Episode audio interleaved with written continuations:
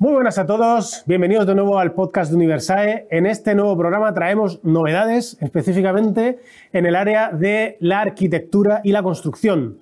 Tenemos a un invitado de lujo que es Tristán López Chicheri, arquitecto y socio director general de L35. Muy buenas Tristán, ¿cómo estás? ¿Qué tal? Muy bien. Muchas gracias por aceptar la invitación de Universae y de estar con nosotros para comentar algunas noticias y sobre todo información sobre el mundo de la arquitectura, que por lo menos para mí eh, me es totalmente ajeno, entonces voy a eh, descubrir muchísimas cosas que desconozco. Así que bienvenidos todos al podcast de Universae y empezamos.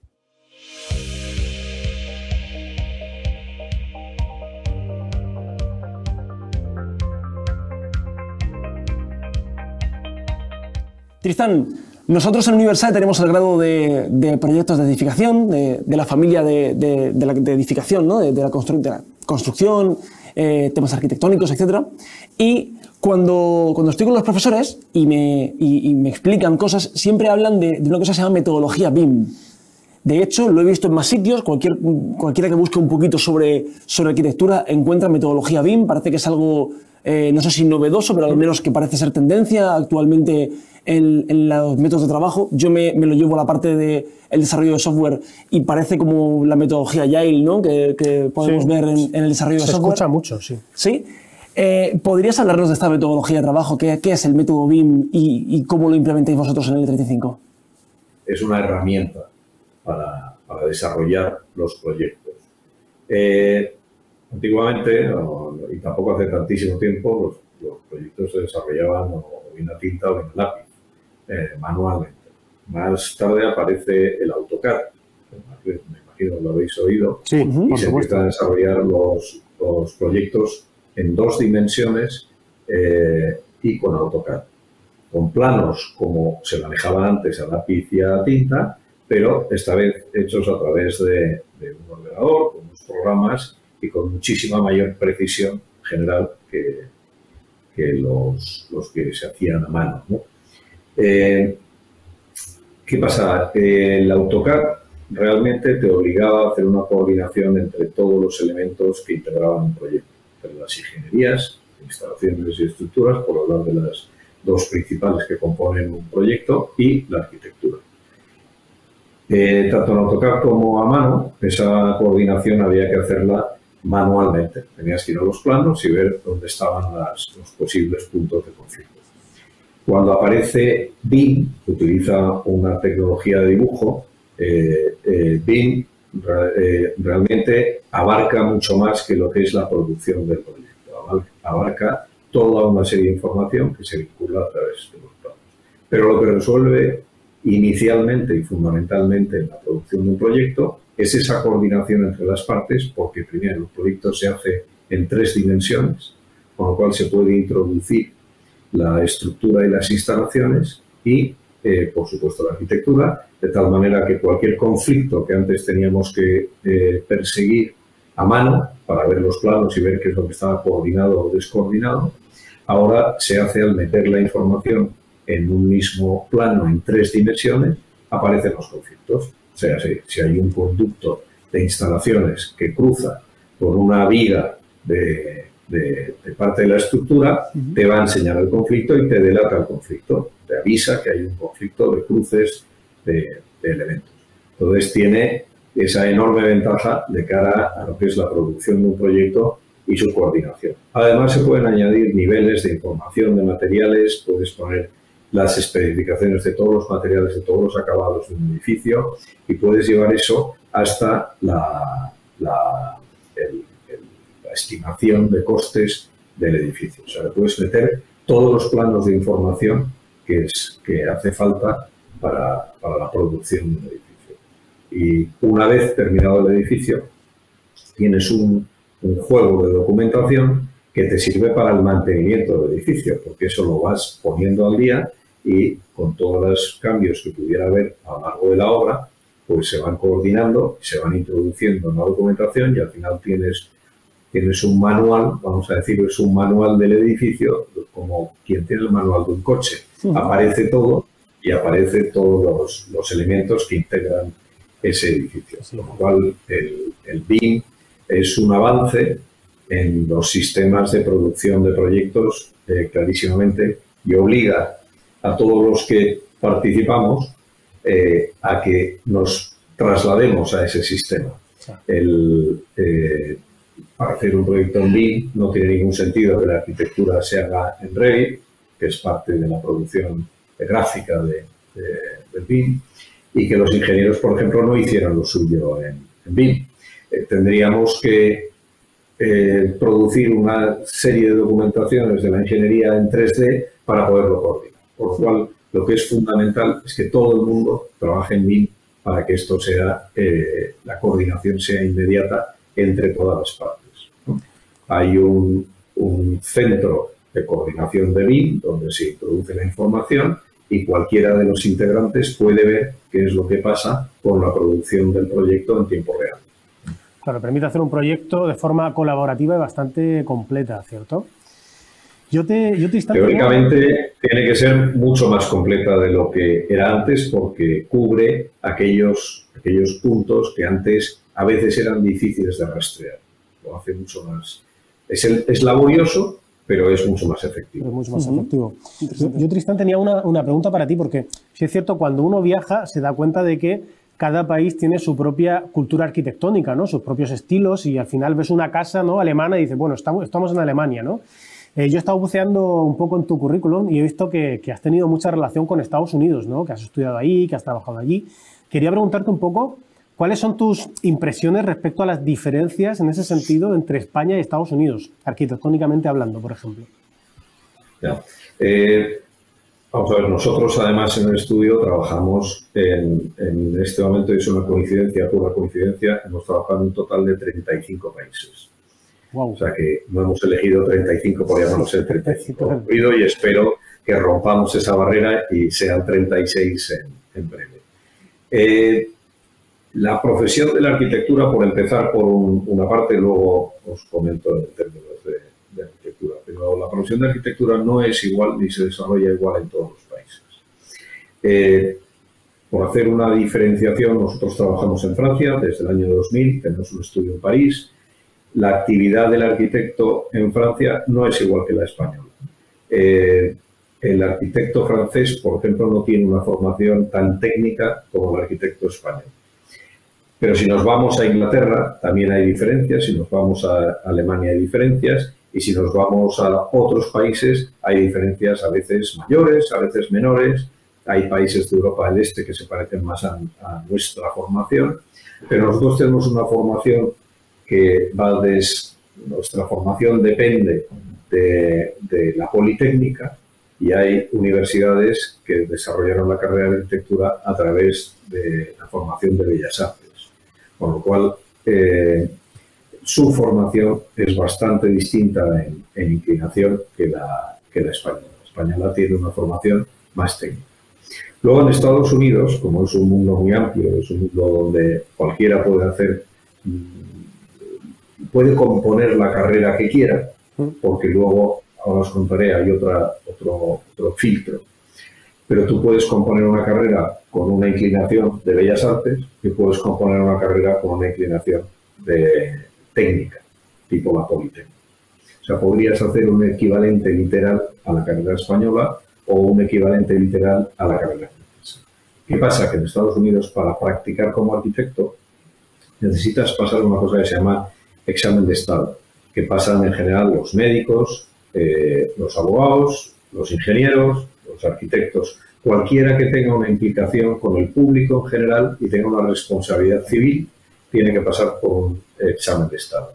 Lógicamente, si has estudiado la carrera con énfasis en Bellas Artes, es muy difícil que pases el examen de Estado, porque el examen de Estado implica conocimiento de estructuras, conocimiento de construcción, aparte de los conocimientos propios de, lo que es el desarrollo de un proyecto de arquitectura. Tienen que tener todos estos otros conocimientos. Eh, de hecho, en Estados Unidos, del, total de los que estudian arquitectura, pues hay como un 30% que se presentan al examen y de esos que se presentan al examen hay como un 25% que lo aprueban. En, el fondo y proporcionalmente hay muchos menos arquitectos que puedan firmar proyectos en Estados Unidos de los que hay en España. En España terminas la carrera y, como yo digo muchas veces en broma, tienes licencia para aceptar, porque el, sales de la carrera y puedes tener una formación muy exhaustiva o poco exhaustiva. No tenemos otro filtro después de la carrera. Y hay veces que tú puedes salir de la carrera con una buena formación y a veces con una formación carente de, ciertos aspectos que teóricamente deben nutrir la experiencia en los estudios y, esa formación, si quieres, a la antigua un poco, ¿no? Salías de la carrera, tú te pegabas a un arquitecto y te ibas formando y vas adquiriendo experiencia hasta que podías volar eh, solo. Eh, entonces, eso ya es, eso te da un poco el panorama de, qué es lo que ocurre luego en la arquitectura. En Estados Unidos refleja eh, toda una variedad, tienes una variedad de arquitectura, tienes desde los grandes estudios de arquitectura tipo SOM, SOM, Knowledge and Mary, o tienes otros, que es una fórmula también muy americana de estudios grandes. Aquí en España no tenemos estudios grandes en general. Nosotros yo creo que en este momento somos el estudio más grande de España eh, y tenemos una fórmula de organización parecida a un estudio anglosajón, porque estamos, estamos eh, organizados alrededor de un partnership. Es una asociación de varios arquitectos que somos los propietarios del estudio. Eso en general es una fórmula que no se utiliza en España. Sí la utilizan en Inglaterra y la utilizan en otros grandes estudios en otros países. Eh, pero en España no. España se ha ido a la fórmula del estudio donde hay uno, dos, tres socios que son la cabeza del estudio y el estudio bueno, pues tiene una dimensión en función de esos dos o tres socios que son los que canalizan todo. Claro. Nosotros tenemos 25 socios y tenemos un equipo de unas 140 personas en España y 230 en total con los estudios que tenemos fuera de España. Es una fórmula que no es, somos atípicos dentro del, panorama español. Eh, pero esa fórmula fuera en Estados Unidos existe. En Estados Unidos tienes desde los mejores edificios muy, muy singulares, que conoceréis todos, en Nueva York, Boston, en Los Ángeles, o donde sea, y luego tienes una gran parte de la construcción, que es construcción residencial, que no requiere un arquitecto esto también, eso muchas veces no se sabe, pero en Estados Unidos no hace falta un arquitecto para hacer eh, esas urbanizaciones que vemos no son necesarias. Hay otras. Pues mira, hay una, la puede hacer un arquitecto como diseñador, pero normalmente hay un perfil que se llama builder en Estados Unidos, que es constructor. Un constructor que tiene que tener también una licencia y tiene que saber, tiene que entender planos tiene que saber componer el edificio, cosa que aquí un constructor no pasa por un examen para saber eso. Estados Unidos tiene que pasar por un examen. Entonces, eh, todo eso se hace con, con estos builders y esas casas lo que sí necesitan es un ingeniero que firme una estructura por temas de responsabilidades civiles. En el momento que pasas del nivel de tres plantas, me parece que es y un edificio que tenga uso público, en el momento que te metes en ese tipo de edificios, Estados Unidos te exige un arquitecto que firme y se responsabilice eh, legalmente del, proyecto. Pero la gran mayoría de la edificación que hay es menor de tres plantas y, normalmente uso privado. Con lo cual, eso ya te, divide. Pero una, una, realidad muy distinta. Una realidad distinta, pero es distinta. Mira, nosotros trabajamos sea, tenemos estudio en España, en Barcelona, tenemos estudio en París, tenemos estudio en Italia en este momento, eh, eh, tenemos estudio en Estambul y trabajamos en la India, en Egipto, en, eh, Israel, estamos haciendo proyectos, hemos trabajado en Bulgaria, estamos trabajando en Rumanía, en Polonia, en otros países que tienen cada uno una fórmula siempre algo distinta de la española, tanto en nuestra área como en el desarrollo de un proyecto. La intervención de la constructora y sus responsabilidades, la intervención de los otros agentes y sus responsabilidades son siempre distintas que en España. y cada, cada lugar pues te tienes que hacer a la, a la realidad. la cultura. Tristán, eh, yo quiero hacerte una, una pregunta porque tú me comentabas, son, bueno, muchos años de experiencia como arquitecto. Ahora mismo en L35, más de 35 países o 35 países en los que estáis desarrollando proyectos. Si tuvieras no, que elegir. Que hemos desarrollado proyectos. Ahora mismo estamos en 35 porque no abarcaríamos. No podríais tanto, ¿no? Pero de, de, todas esas experiencias que habéis tenido, si tuvieras que elegir cuáles son las dos o tres más significativas dentro de vuestro portfolio, ¿cuál, la, misma pregunta que le quería hacer yo. ¿Con cuál te quedaría? Dos, tres de tus proyectos donde más te sientas orgulloso o, pienses qué difícil fue y qué bien acabó saliendo esto que no, cuál fue un reto. Bueno, tenemos un reto que conocéis todos, que es el Bernabéu, y, el Bernabéu probablemente es una, es una gran experiencia, es un gran proyecto, y además tiene la característica no, no solo de ser un gran proyecto en España, y en Madrid especialmente, pues se configura como uno de los edificios emblemáticos de, Madrid, sino que además tiene un impacto internacional eh, espectacular. El, el fútbol se mueve en otra esfera y da la posibilidad de que se, se, conozca en el mundo entero. Por lo cual, el, el Real Madrid, desde el punto de vista de, tarjeta de visita, vamos a decir, es algo que a nosotros nos, nos, ha caracterizado mucho. Por otro lado, ha sido una experiencia increíble. O sea, es un proyecto que empezamos en el concurso que hicimos, un concurso internacional, que participábamos cuatro equipos, grandes equipos y grandes proyectos todos ellos. Eh, tuvimos la suerte de ganar porque reuniríamos unas características del proyecto que, eh, satisfacían lo que estaba buscando el, Real Madrid, pero se convoca el concurso en el año 2012 y, a estas alturas pues estamos terminando la obra que, se terminará a final de este año. Eh, ha sido una experiencia larga y una experiencia muy satisfactoria. Es un proyecto complejísimo muy complejo. Me imagino que lo habéis visto en las noticias. Y es complejo por, por sí mismo, pero además es complejo si encima, desde el punto de vista de obra, tienes que jugar en el campo eh, al menos una vez cada dos semanas. Y tienes que parar una obra, introducir 80.000 personas en el estadio, sacarles con seguridad y, y seguir adelante con la obra. Eh, eso lo ha hecho muy complicado y, digo desde el punto de vista de obra, pero desde el punto de vista de diseño también. Tú tenías que diseñar sabiendo que eso es lo que iba a ocurrir. ¿Qué quiere decir? Que tú no puedes introducir un elemento que pueda formar parte de la obra sabiendo que va a interrumpir o va a entrar en conflicto con ese calendario de partidos. Tienes que pensar que las cosas que vayas a introducir van a ser capaces de adaptarse a ese calendario de partidos, con lo cual es una doble complejidad no es solo hacer un proyecto maravilloso, sino que además tiene que ser un proyecto que sea viable desde el punto de vista eh, constructivo, desde el punto de vista de calendario, desde el punto de vista de ejecución. Con lo cual nosotros tuvimos que trabajar en la fase del proyecto, tuvimos que trabajar con una asesoría de construcción para saber que aquello que diseñábamos era factible ejecutarlo bajo ese, esos parámetros. Y ese es probablemente, de el, si tengo que destacar alguno, yo destacaría ese. Eh, pero, por ejemplo, estamos eh, otros distintos, os voy a mencionar dos o tres porque para nosotros tienen importancia y para la gente igual les suena. Estamos haciendo un, barrio en París, eh, una reforma de una, zona de París, a lo de la Place d'Italie, eh, que son barrios de los años 60 que había que reformarlos. Sacaron un concurso, se asignaron 14 barrios y somos el único, equipo no francés que está haciendo uno de estos barrios. Eh, hemos ejecutado una parte y otra se, irá terminando.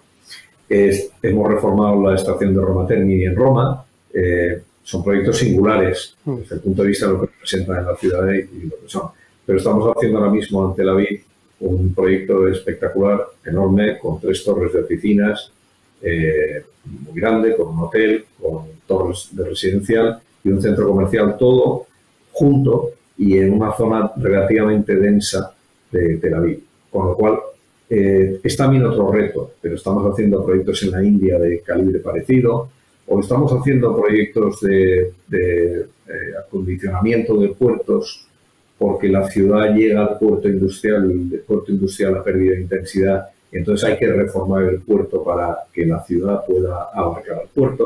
O sea, hay, temas muy interesantes y, todos ellos, yo creo que destacar uno, yo he destacado el Bernabéu, pero podría decir que cada uno de ellos tiene un interés especial. Y si vamos a, residencial, pues hemos hecho una casa en medio del desierto de Abu Dhabi, que también es, es una cosa muy peculiar y es muy interesante porque te pone bajo una situación en la que tú no estás para nada habituado y tienes que enfrentarte a ello.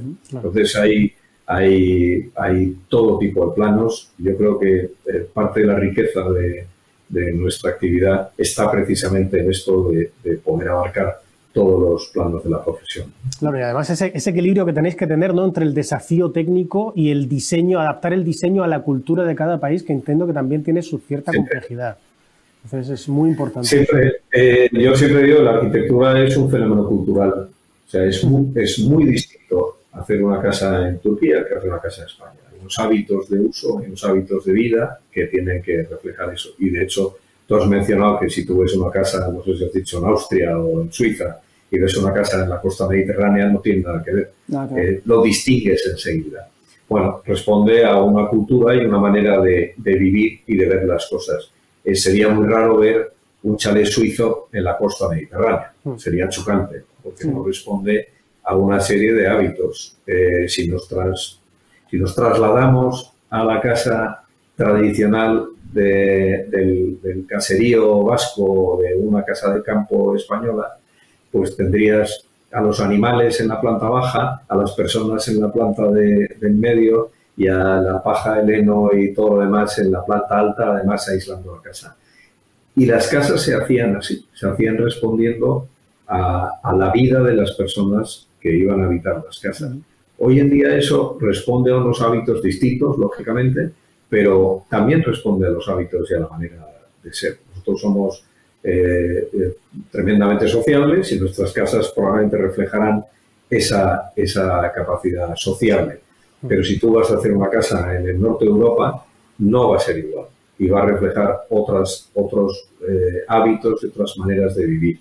Y lo mismo ocurre con las oficinas, lo, los hoteles o cualquier, cualquier eh, edificio que podáis pensar, siempre hay diferencias culturales en el, usuario. Este tipo de proyectos, Tristán, eh, de los que hablabas, de, esa magnitud, ¿no? como el, Santiago Bernabéu, un barrio en, en, París, que, un gran edificio como un hotel, que son grandes, grandes proyectos, eh, implican que seáis más creativos, ¿Suelen, suelen daros más manga ancha, suelen ser más estrictos, a lo mejor el cliente quiere, tiene una idea muy clara y sabe lo que quiere, o vosotros, mm, o, o depende del cliente a lo mejor, ¿no? Pero ¿cómo es trabajar en un gran, gran proyecto arquitectónico como pueden ser esos, que no tienen nada que ver ¿no? con un residencial pequeñito en algún pueblo o con una reforma de una vivienda? Pues mira, yo creo que, yo creo que es lo mismo. Porque, y como este, este podcast, me, me imagino lo van a escuchar los estudiantes de arquitectura sí. que, que, tenéis, eh, yo creo que lo que cambia, lo único que cambia en, en estas situaciones es la actitud del arquitecto. El arquitecto tiene que ser creativo en su solución y su solución se tiene que adaptar a una propuesta de arquitectura y a ese usuario que tiene, sea un usuario individual de una casa o sea un promotor. El arquitecto tiene que, cuando diseña, resuelve situaciones y se adapta a los deseos y a las ensoñaciones y a lo que tenga un cliente. Si es capaz de interpretar eso, unirá la arquitectura con el, con el fin del proyecto que está haciendo. Y eso ocurre en todos los campos. Eh, ¿Cuántas veces hemos oído de alguien que se hace su casa, se la encarga a alguien, con el, un arquitecto, con el que no tiene mucha relación, y sale una cosa que dice, esto no es lo que yo me esperaba, esto no, no, no me resulta cercano. Yo creo que el arquitecto tiene que resolver esa cercanía, la tiene que resolver tanto sea en una vivienda familiar como en un proyecto grande. Es exactamente lo mismo. Nos tenemos que poner en posición de aunar el diseño de arquitectura con su fin. Si no tendremos, podemos tener edificios muy bonitos y espectaculares, pero vacíos de contenido y de vida. Y yo creo que al final somos, eh, yo digo muchas veces que un poco bruto, pero diseñamos contenedores de vida.